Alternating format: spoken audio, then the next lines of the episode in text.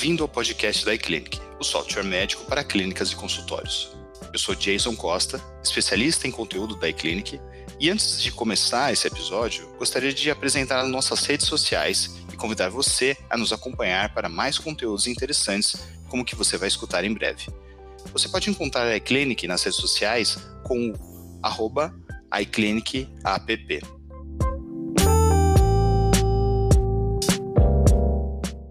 Esse é o sexto episódio da segunda temporada do nosso podcast. E nesse episódio vamos falar sobre telemedicina e oftalmologia com o Dr. Alexandre Taleb.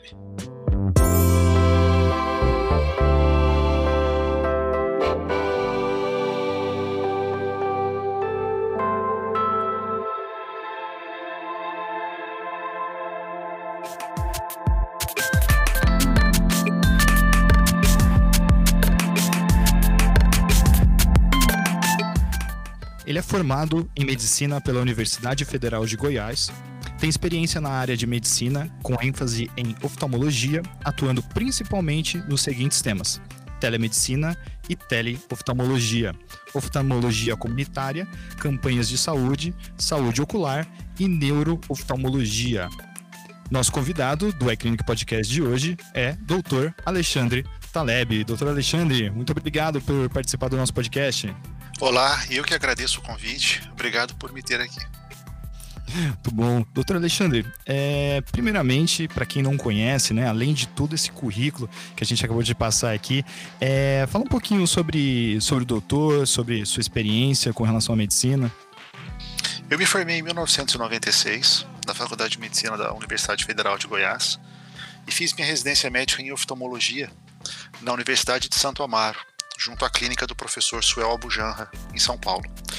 Fiz a minha especialização na USP, em neurooftalmologia, junto com o professor Mário Luiz Ribeiro Monteiro, e em retina e vítreo, com o professor Marcos Ávila, no CBCO, no Centro Brasileiro de Cirurgia de Olhos, em Goiânia. Atuei, atuo nas áreas de retina e vítreo e nas áreas de neurooftalmologia, e desde 1997, quando da criação do CEROF, do Centro de Referência em Oftalmologia, eu faço parte do corpo clínico e da equipe que conduz os trabalhos no Centro de Referência em Oftalmologia da Universidade Federal de Goiás. O CEROF é o maior centro exclusivamente SUS, de atendimento exclusivamente SUS, de todo o Centro-Oeste e um dos maiores do Brasil. E a gente sempre tem esse olhar voltado para as campanhas de saúde, como você citou aí no começo, ajudando a não só criar, mas também conduzir campanhas de cirurgias de catarata, de atenção à saúde do escolar, do atendimento aos pacientes com retinopatia diabética e especificamente na telemedicina. A minha experiência começou com o professor Shaolong Guen, da USP, em 1999, com quem eu fiz o meu doutorado e eu concluí meu doutorado na USP com o professor Shaw em 2009 e venho atuando na telemedicina e na teleoftalmologia então já há 21 anos, desde 1999. E a gente desenvolveu para o Ministério da Saúde o Programa Permanente de Prevenção das Principais Causas de Cegueira através da teleoftalmologia. Esse é um dos projetos que a gente ainda conduz como coordenador do Núcleo de Telemedicina e Telesaúde da Faculdade de Medicina da Universidade Federal de Goiás, onde eu me tornei professor e é onde eu estou na cadeira de telemedicina. Puxa, que legal. É, é um bastante conteúdo, assim, bastante. É um currículo bem, bem extenso. Mas agora falando sobre é, a telemedicina, né? O telesaúde, né? Na, na, na Faculdade de Medicina da Universidade Federal de Goiás. Como que, como que surgiu esse, esse interesse, assim? Ele, como que despertou esse, esse interesse em estudar, né? E desenvolver essa questão de telemedicina? Em 2007, o Ministério da Saúde começou o Programa Nacional Telesaúde Brasil. Ele, o Ministério da Saúde escolheu nove universidades para serem parceiras de um projeto piloto que começou em 2007. Uh, então, a Universidade Estadual do Amazonas, a Universidade Federal do Ceará, a Federal de Pernambuco, a Federal de Goiás, a Federal de Minas Gerais, Minas Gerais, a UERJ, Estadual do Rio de Janeiro, a USP, em São Paulo, a Federal de Santa Catarina e a Federal do Rio Grande do Sul. Esses nove centros, uh, nós, cada um deles teve um coordenador, eu fui selecionado para ser o coordenador da Universidade Federal de Goiás, então nós fundamos em, em 2007 o Núcleo de Telemedicina e Telesaúde, com o apoio do professor Paulo César da Veiga Jardim, na época diretor da Faculdade de Medicina da, da Universidade Federal de Goiás, e esse núcleo começou então a implementar o projeto Telesaúde Brasil no estado de Goiás, inicialmente com a seleção e a implantação de 100 pontos de atendimento remoto em 82 cidades. Nós implantamos 100 pontos de atendimento em unidades básicas de saúde para levar teleeducação e teleassistência, segundo a opinião médica de médicos especialistas do Hospital das Clínicas da UFG, para os médicos de saúde da família ou generalistas que estavam atuando nessas 100 unidades de saúde básicas que foram selecionadas inicialmente para o projeto. Esse projeto vem crescendo de lá para cá e hoje a gente não está mais em 82 cidades, hoje nós estamos em 216 cidades no estado de Goiás. E os 100 pontos iniciais hoje já são mais de 950 pontos de presença, onde nós fazemos tanto teleeducação quanto teleassistência ao longo desses 12 anos. Isso que legal. Bem, o, o, projeto ele vem ampliando muito, né? Isso vem ajuda não só a questão da, da, da população em si, mas também para o conhecimento também da, das demais pessoas pa, para a telemedicina, né? Para alguns pontos da telemedicina. Né? É, a, a telemedicina ela ela não é nova, ela é bem antiga, na verdade. Ela começou na década de 60 com projetos da NASA de fazer telemetria, avaliação de dados físicos, como frequência cardíaca, batimentos cardíacos, frequência respiratória dos astronautas que estavam indo ao espaço.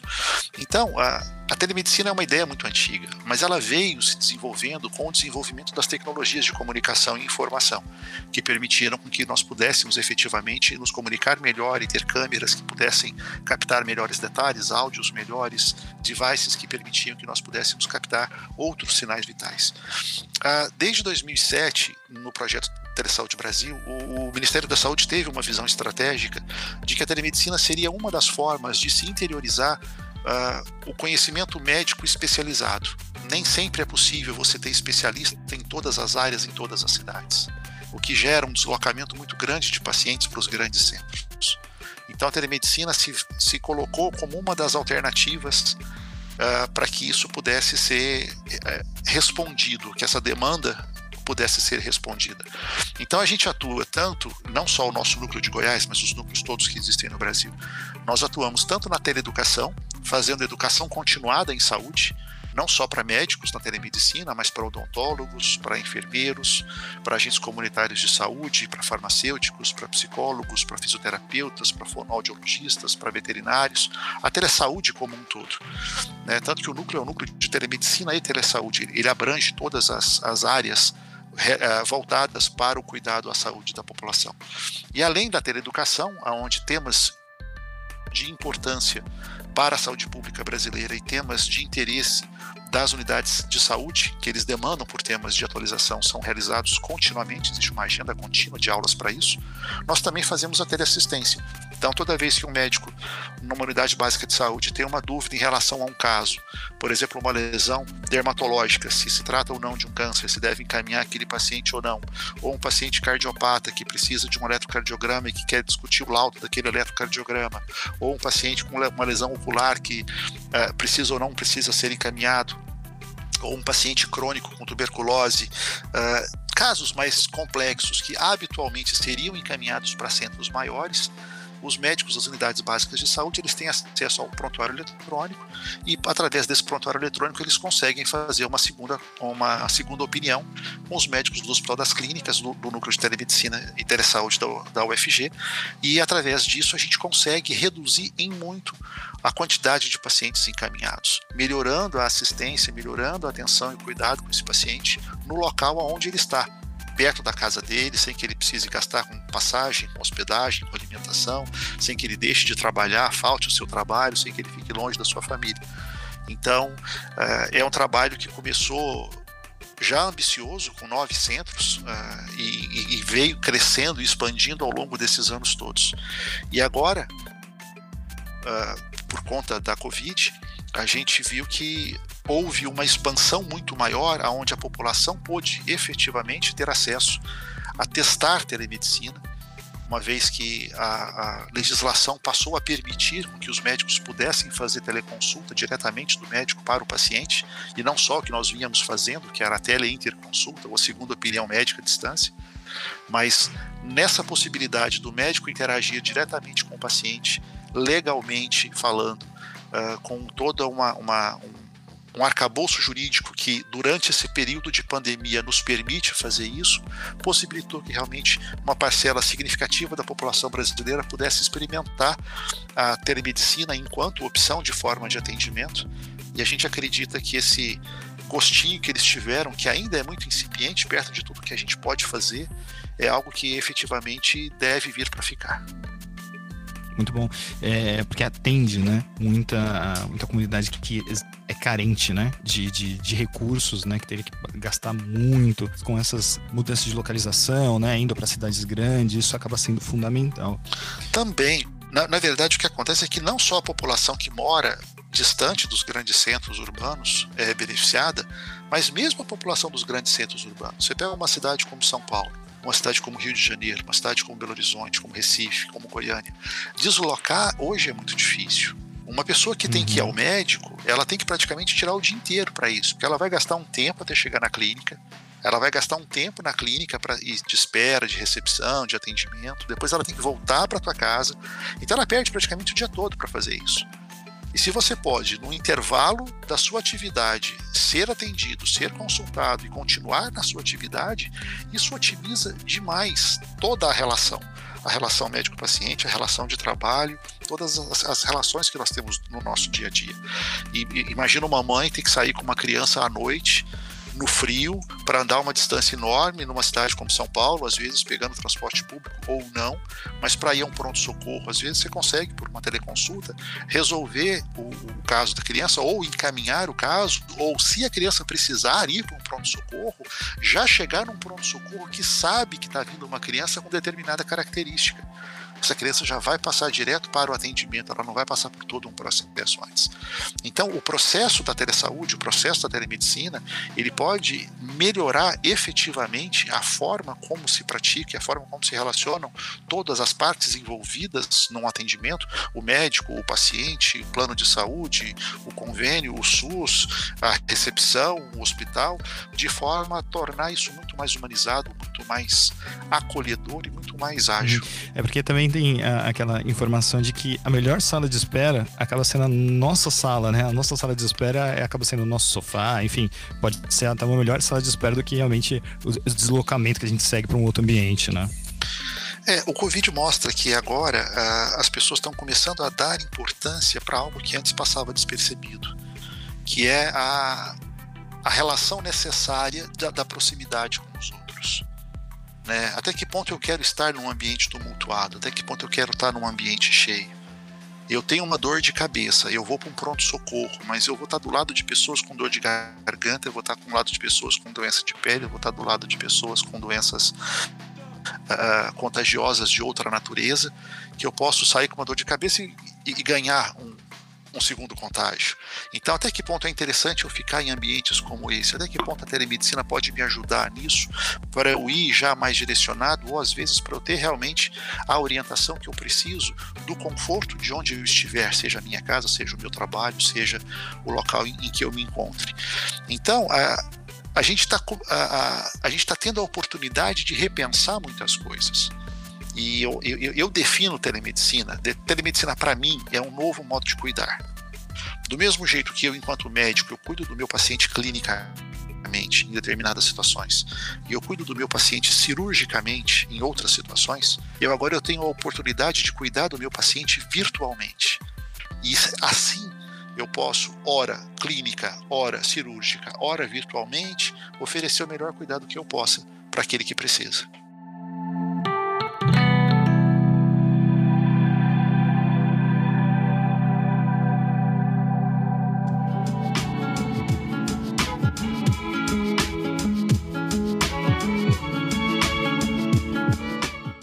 Gente também tem perguntado muito aqui, doutor Alexandre, é, para todos os nossos convidados, né? Porque é uma dúvida que é recorrente né, na comunidade médica. E eu gostaria de saber realmente é, sobre o seu ponto de vista. Em relação ao exame físico, né? É, que muitos pontuam como sendo uma baixa né, no atendimento à distância. Qual é a sua opinião sobre a relação do exame físico e o atendimento à distância? Depende do que, que você quer como exame físico. O teleatendimento ele demanda coisas diferentes do atendimento presencial. Então, quando eu converso com o paciente à distância, eu observo sinais diretos e indiretos que me dizem como é que está a saúde dele. Então eu posso, por exemplo, não ter como medir a oximetria de um paciente, mas eu tenho como ver se ele está com lábio roxo. Eu posso pedir para ele levantar a mão e eu posso ver se ele está com as pontas dos dedos roxos para eu saber que ele está em hipóxia. Eu posso olhar para o rosto de um paciente e ver uma hiperemia, uma vermelhidão, ou eu posso ver uma lesão de pele, ou eu posso ver um olho vermelho, ou eu posso ver um nariz inchado ou escorrendo. Eu posso pedir, eu, eu tenho sinais diretos que eu vejo através da câmera convencional que me permitem avaliar como é que esse paciente está. Mas hoje eu posso pegar dados a partir do aparelho de pressão, que vai me dizer. Muitas pessoas têm um aparelho de pressão em casa. É, existem estetoscópios que me permitem auscultar o paciente à distância. Então, se eu for fazer um atendimento que o paciente está na casa dele, eu fico restrito e limitado a o que ele tem em casa para eu poder uh, observar. Às vezes ele tem um celular que a câmera não é tão boa, às vezes ele está numa internet que a conexão não é tão boa, e eu, enquanto médico, tenho que ter o julgamento para dizer para ele: olha, os dados que eu estou os dados que eu estou recebendo não são capazes de me permitir fazer um diagnóstico. Você tem que ir para o pronto-socorro. Eu não consigo, por telemedicina, ter segurança para te dar um diagnóstico.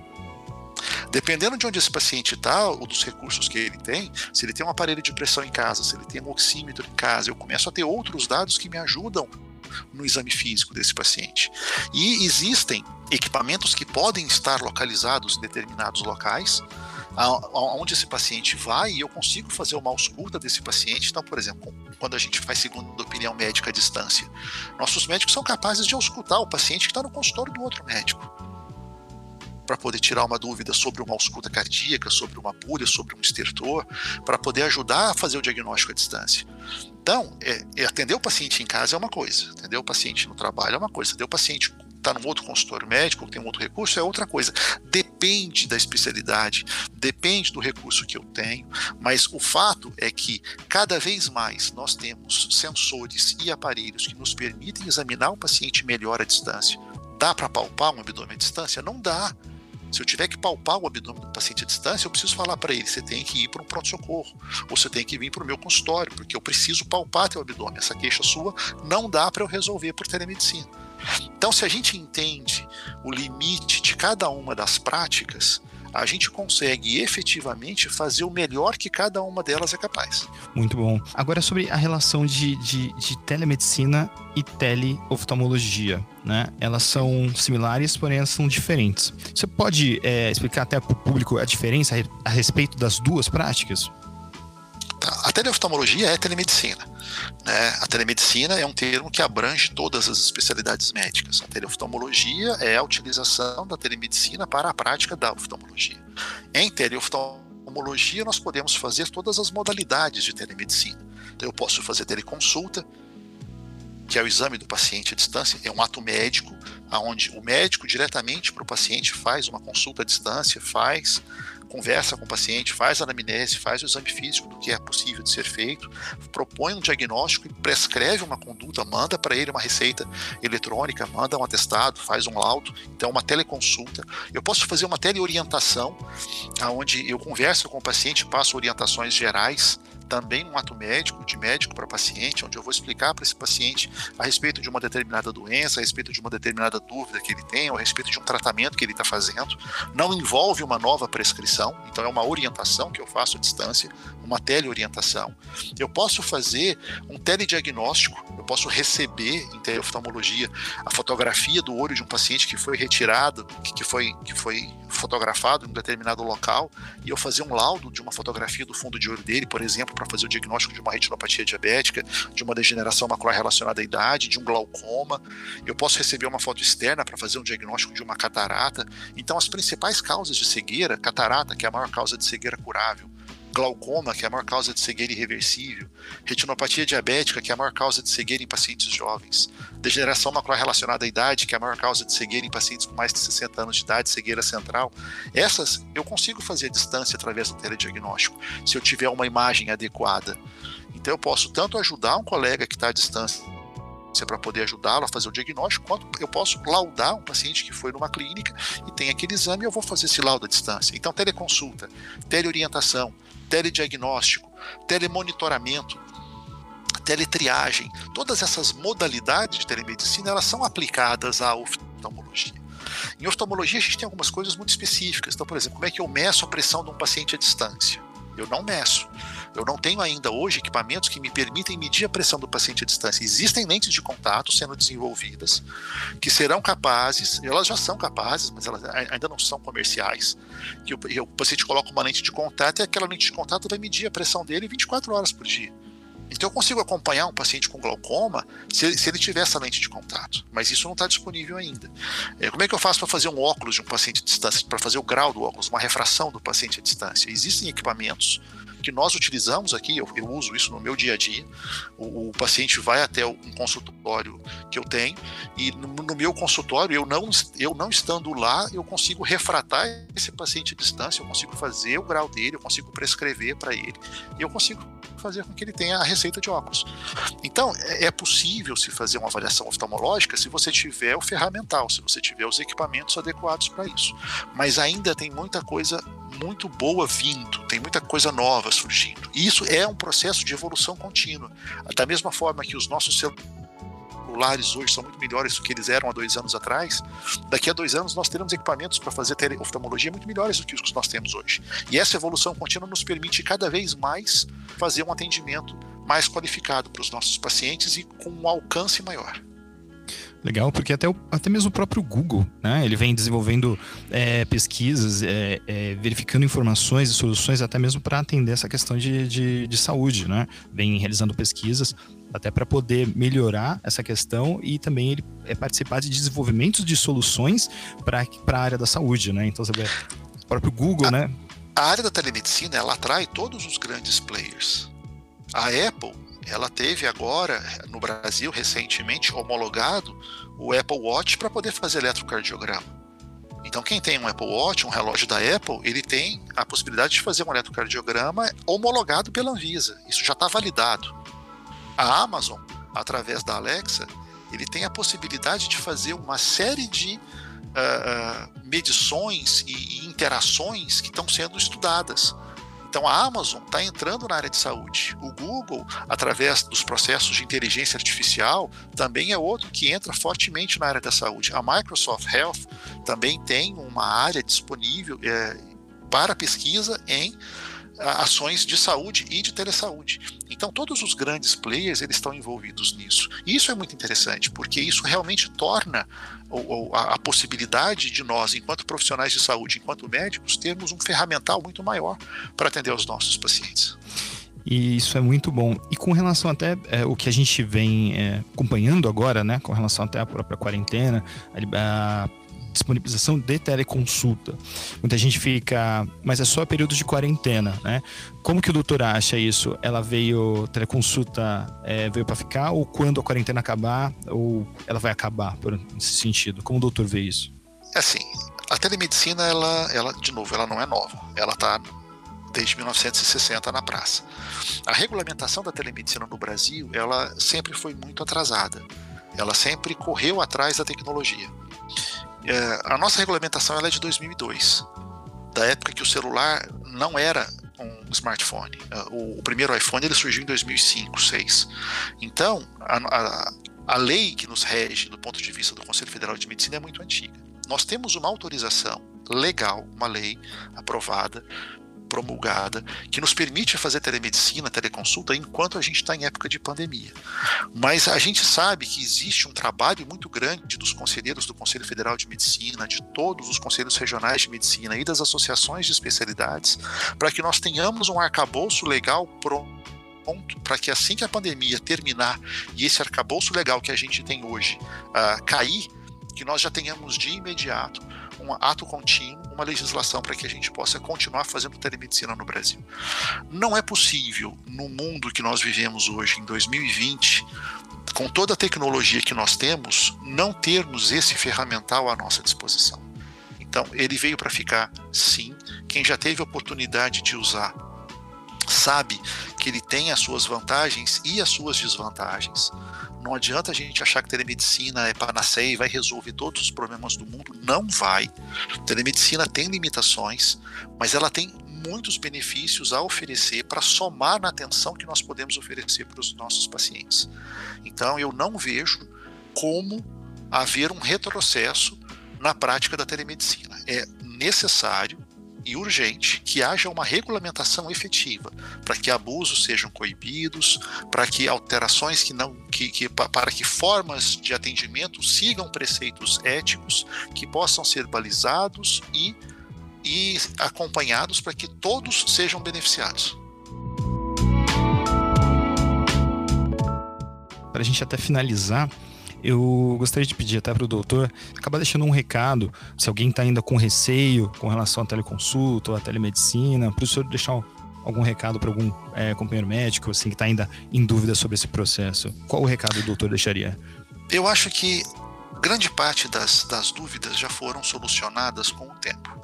Quando a gente começou a fazer telemedicina lá atrás, a gente perguntava se algum dia seria possível fazer telemedicina, se a gente teria tecnologia disponível para isso, se os médicos iriam aceitar, se os pacientes gostariam de fazer, se a gente ia ter prontuário eletrônico para todo mundo. Depois de um tempo, a pergunta veio para o quando. Mas quando é que os pacientes vão topar fazer um negócio desse? Quando é que a gente vai ter software que nos permite fazer o um negócio? Quando é que será que a gente vai ter oportunidade de praticar a telemedicina? O Covid veio e respondeu tudo isso. A pergunta hoje é como? Como é que eu faço melhor o que eu estou fazendo? Como é que eu ofereço o melhor sistema para o meu paciente? Como é que eu permito que o paciente tenha o melhor acesso? Como é que eu, como é que eu acesso a de forma mais adequada o exame físico do meu paciente. Então, a gente evoluiu de uma forma que hoje os médicos têm uma oportunidade de ouro na mão. É onde é a época que eles podem realmente experimentar a telemedicina. Existem vários players no mercado, vários prontuários eletrônicos, várias formas de se fazer. E tudo isso permite com que o médico possa experimentar coisas diferentes, porque cada um tem uma proposta de valor e cada médico tem uma forma de trabalhar. Então, às vezes, o que é melhor para um é diferente do que é melhor para o outro. Mas nessa época, a gente deve realmente experimentar e aguardar conselho que eu dou para os médicos é aguardem as regras estarem colocadas para fazer um investimento mais pesado, porque a gente ainda não tem as regras definidas no Brasil. Quando a gente tiver, aí vale a pena a gente realmente desenhar o nosso negócio, desenhar como a telemedicina se enquadra no nosso negócio. No nosso, na nossa forma de atender, na nossa forma de buscar o paciente, na nossa forma de, de responder às necessidades dos nossos pacientes. Até lá, é uma época onde Dr. Leonardo Emílio, um grande uh, amigo aqui, cirurgião do estado de Goiás, ele coloca isso. É, é uma época em que a gente tem a oportunidade realmente de experimentar várias opções e elas devem estar colocadas para que nós possamos efetivamente fazer isso. Que os colegas possam, durante esse período de, de pandemia, expandir a sua forma de cuidar dos seus pacientes e tem a telemedicina como essa, como uma dessas opções para expandir essa forma de cuidar dos seus pacientes. Que não tenham medo que experimentem e que, se necessário for, busquem as ajudas, os cursos, tem muita coisa aí que pode ser feita para poder ajudá-los.